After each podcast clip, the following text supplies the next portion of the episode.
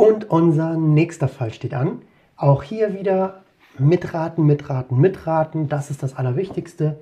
Äh, drück auf Pause, überleg immer mal wieder mit und mal schauen, was die Katrin hier für mich jetzt vorbereitet hat, wie sie mich jetzt wieder auflaufen lassen will. Mal gucken, ich lasse mich mal überraschen. Ja, mal gucken. Also in äh, ihre Praxis kommt ein ähm, Mann, der ist ähm, 36 Jahre alt und ähm, er hofft, dass sie ihm helfen können. Ja, ähm, ich würde mir gerne einmal direkt ein Bild machen von dem Herren und frage direkt mal nach, äh, danach, wie groß ist er denn, wie viel wiegt Ähm, er? der ist 1,90 Meter und wiegt ähm, 85 Kilo. Ähm, das Gewicht, kennt er das so bei sich oder hat er jetzt in Ja, letzter ein bisschen Zeit abgenommen. Hat abgenommen. Wie Mhm. viel hat er denn abgenommen? In welcher Zeit? So 4 bis 5 Kilo in den vergangenen zwei Monaten. Okay, das ist schon ordentlich. Zwei Monaten. Ähm, gut. Äh, ich würde jetzt in dem Fall direkt noch einmal die B-Symptomatik abfragen. Ähm, die Temperatur, Körpertemperatur. Ähm, die ähm, Körpertemperatur liegt bei 38,8. Ja, das ist auch hoch. Gerade für einen 36. Ist auch falsch. Okay, Auch Prüfer sind nicht unfehlbar. natürlich nicht. Äh, natürlich liegt die Temperatur bei 37,8. 37 Jahre, ja. okay, ist auf jeden Fall auch erhöht. Gut aufgepasst. Äh, sicher. Ähm, dann würde ich äh, einmal direkt nach, nach dem Hautkolorit fragen. Wirkt er irgendwie blass auf mich? Ja, eher Äh, blass. Ist er, ist er eher Konjunktiven? Schaue ich mir Nee, direkt an. also okay. ist aber okay, aber von der ist er so müde, fühlt er sich irgendwie abgeschlagen? es sieht nicht ganz fresh aus Okay. für sein Alter. Ähm, heißt also irgendwie. Ja, ist so. Ist er, ist er kaputt? Der sieht nicht fit aus kaputt- einfach. Okay. mhm. Nicht fit. Ähm, gut. Äh, kennt er Nachtschweiß? Also ist das, wacht er manchmal nachts auf und äh, schwitzt so, dass er seine Klamotten wechseln muss? Ja. Okay. Mhm. mhm. Der hat aber auch so eine Frostbeule als Freundin, die dann immer die Heizung nachts so auf 22 Grad aufdreht oder so. Okay. Also, liegt vielleicht auch daran. Ja, aber äh, ist ja da, also wenn er seine Klamotten wechseln muss, das ist ja immer schon ein starkes, Ja, starkes Schwitzen dann, ne? stimmt vielleicht. Ja, ja. Okay. Das heißt, wir hatten hier die B-Symptomatik auf jeden Fall. Was ist eine B-Symptomatik? Also, Eine B-Symptomatik ist ein ähm, Zeichen dafür, dass es sich hier gegebenenfalls um eine ähm, zehrende Erkrankung handeln Mhm. kann. Das ist nicht ein hundertprozentig sicheres Zeichen. Das kann manchmal vorliegen, ohne dass es sich um eine zehrende Erkrankung handelt. Das kann auch manchmal bei, einer, bei einem tumorösen Geschehen oder bei einer Tuberkulose beispielsweise oder HIV. Ähm, muss das natürlich nicht vorliegen, ähm, aber es sind so Hinweise, die, ähm, die einen in die Richtung einer ähm, zehrenden Erkrankung leiten.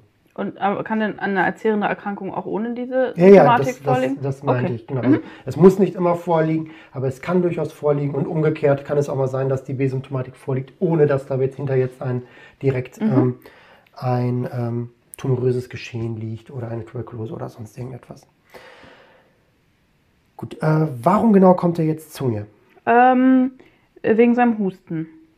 Husten, ja. Ja. also er hat jetzt auch aufgehört zu rauchen und ähm, weil er auch so Probleme irgendwie hatte mit Husten dann und ähm, dachte, das wird jetzt besser, aber es hat auch nicht so ganz geholfen und er dachte, vielleicht hätten sie da ein paar Globuli, die ihm helfen könnten, dass dieser Husten weggeht. Ja. Ähm, wie lange hat er denn geraucht und wie viel hat er denn geraucht? Ähm, der hat ähm, ähm, bestimmt eine Schachtel am Tag geraucht, über zehn Jahre vielleicht. Und wann hat er aufgehört? Hm, Der hat aufgehört vor einem halben Jahr.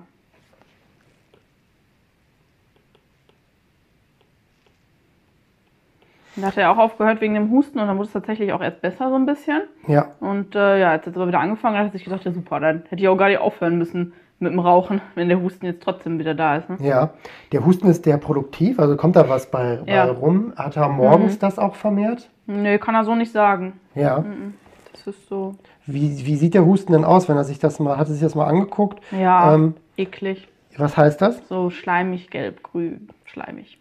Okay. Er meinte, er könnte vielleicht auch mal Blut drin gewesen sein, aber seine Freundin meinte, nee, kann auch einfach sein von der roten Beete, die die gegessen hatten. Also er meinte, er hätte so ein bisschen Blutschlieren drin sein können, aber will Ja. er sich nicht drauf festlegen. Ja, gegebenenfalls hätte er dann, äh, sagt er. Guckt man jetzt auch nicht so genau hin, ne? Ja, wenn er, äh, könnte er jetzt abhusten einmal, dass man sich das mal anschaut? Nee, Okay. jetzt nicht so schön. Ich würde hier in dem Fall, ähm, da das Symptom Husten mich direkt in den Bereich der Atemwege leitet, ähm, einmal die Lunge abhören. Ja, ähm, da hören Sie ähm, ein ähm, ganz komisches Geräusch. Äh, das klingt ungefähr so. Okay, äh, so, ein- so, ein- so ein Giemen oder ein Stridor. Nee, ein Geben ist das nicht. Das klingt in etwa so, als würden Sie, deswegen mache ich das jetzt hier, weil ich keine Flasche habe, als würden Sie oben in eine Flasche reinblasen. So. Oh, okay, okay, okay. Ähm, würde das, äh, wäre das so kavernöses? Ein kavernöses Das könnte man, wenn man ein Fachmann wäre, könnte man das Mhm. als kavernöses oder vielleicht auch amphorisches Atemgeräusch Mhm. ähm, ähm, betiteln. Und ich sehe, Sie sind ein Fachmann und haben eine Ahnung, worauf Ja, ähm, direkt, ähm, das hindeuten könnte. Da würde ich direkt das, äh, würde ich ähm, hier die Anamnese ähm, erst einmal beenden, weil ich den Verdacht hätte auf eine Tuberkulose Mhm. und äh, würde ich hier direkt an den Arzt verweisen und ähm, bin hier natürlich auch meldepflichtig. Ähm, beziehungsweise das allerdings nur bei, nein, bin ich nicht, das bei Erkrankung, äh, aber ich habe hier ein Behandlungsverbot und würde direkt an den, an den Arzt ähm, überweisen, dass das einmal abgeklärt wird, ob es sich hier um eine Tuberkulose handelt, Ja, weil das ja keine ganz. genau. Also hier äh, ist. besteht der Verdacht auf eine Tuberkulose, der sich äh, dann auch erhärtet. Ja. Und äh, zwar ist das, ähm, jetzt möchte ich das ja auch äh, noch preisgeben, weil ich diesen Fall so schön ausgearbeitet habe. ähm, ähm, es ist der junge Mann ähm, ein Sozialarbeiter, der sehr viel mit Obdachlosen arbeitet Mhm. und von daher einen Kontaktpunkt hat ähm, ähm, zu der Tuberkulose, ähm, an der jetzt heute auch ein Mann wieder gestorben ist. Mhm. In einem Schlachthaus in Deutschland. Ein Okay. ganzes äh, Schlachthaus, ähm, nicht das ganze Schlachthaus, aber äh, mehrere Mitarbeiter haben, äh, leiden da unter einer offenen Tuberkulose. Ja, Also auf jeden Fall prüfungsrelevant. Ähm, und äh, der Fall wäre gewesen, also er hatte vor einem halben Jahr schon mal eben diese Symptomatik, also quasi diese Erstinfektion ähm, gehabt, den Erstkontakt Ja. mit der Tuberkulose und hat ähm, quasi jetzt wieder eine, ähm, ja, die Sekundärerscheinung eben mit diesem Husten und dem ähm, blutig tingierten Husten, äh, gelblich-grüner ähm, Auswurf ja, ähm, und eben typisch dieses Kavernenatmen, Ja. was durch diese, ja, diese zerfallenden, ja. leckeren, käsig, käsigen Nekrosen Nekrosen, ja, zustande kommen. Ähm, Parmesanartig, sagt man auch. Ne? Lecker. Ja. Ähm, du komm nochmal zurück zum Paragraph äh, 6. Ja. Mhm. Ähm, wie war denn das jetzt nochmal mit Genau. dieser Meldepflicht? Genau. Bei der Tuberkulose ist es nämlich gesondert hier äh, zu sehen. Die Tuberkulose ist nicht bei Verdacht meldepflichtig, sondern Ja. nur bei, ähm, bei äh, falls der Patient verstirbt Mhm. und bei Erkrankung, also bei gesicherter Erkrankung, also gesicherter Ja. Diagnose ist sie meldepflichtig. Allerdings habe ich hier bei, ähm, bei Verdacht ein Behandlungsverbot, also muss erst überwiesen werden. Falls ich den Verdacht habe, ähm, wird der Patient direkt an den Arzt überwiesen, dass er halt direkt einmal angeschaut werden kann, da es sich hier natürlich um eine Erkrankung handelt, die weit verbreitet werden kann.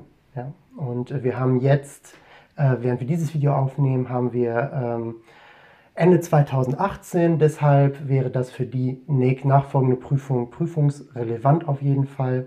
Aber Ähm, ist für jede Prüfung. äh, aber die Tuberkulose, genau, die Ist ja wieder Tuberkulose, auf dem Vormarsch. genau, allgemein ähm, auf jeden Fall immer im Hinterkopf behalten, denn da kann man auch wunderbare Fälle mit bilden, dass es sich nicht immer als Lungentuberkulose zeigt, sondern auch in einer äh, generalisierten Form oder im Bereich der, der Nieren dann, dann vielleicht äh, zeigt oder eine Hauttuberkulose sich daraus entwickelt. Und da denkt man nicht immer sofort dran. Das finde ich, das bei der Tuberkulose finde ich das Spannende. Da kann man ganz, ganz ähm, ganz, ganz gemeine Fälle rausmachen. Den fand ich jetzt aber ganz schön. Also Ja, der hat, der war auch äh, der hat schön. Spaß gemacht. Aber ich habe noch die eine Million Euro Frage Oh, quasi. jetzt geht's. Warum ähm, also in Paragraph 6 sind ja diese ganzen Erkrankungen ja eigentlich immer meldepflichtig bei, bei Verdacht, Erkrankung und Tod. Warum ist denn jetzt die Tuberkulose nicht bei Verdacht meldepflichtig? Da würde ich dich jetzt noch einmal bitten, kurz auf Pause zu drücken, dass du auch einmal kurz selber überlegst, bevor ich hier die äh, Antwort rausposaune. Überleg mal selber, warum ist das bei der Tuberkulose nicht so? Genau, perfekt. Bei der Tuberkulose ist es nämlich so, dass wenn ich den Verdacht auf eine Tuberkulose habe, das könnten jetzt auch alle möglichen anderen Erkrankungen sein, zum Beispiel eine Bronchitis. Und wenn ich bei jeder Bronchitis, wenn ich jetzt jede Bronchitis beim Heilpraktiker melden müsste und jedes Mal einen Verdacht auf eine Tuberkulose hätte, dürfte ich erstens ja niemanden behandeln und ähm, ich müsste, das würden einfach Unmengen, wenn jeder Arzt und jeder Heilpraktiker, jeder bei jedem Husten, der produktiv ist, sofort ähm, äh, das eine Meldung ans Gesundheitsamt machen würde, die würden ja vor Arbeit einfach ersticken. Deshalb ist das nur bei Erkrankung und Tod meldepflichtig. Genau. Ja. Aber eine Million Euro gibt es trotzdem nicht. Ja, wunderbar, na toll. Aber Fame und Ehre. Fame und Ehre, super. Danke. Bis Vielen später. Dank. Wir sehen uns im nächsten Video wieder. Ich freue mich auf dich. Bis gleich.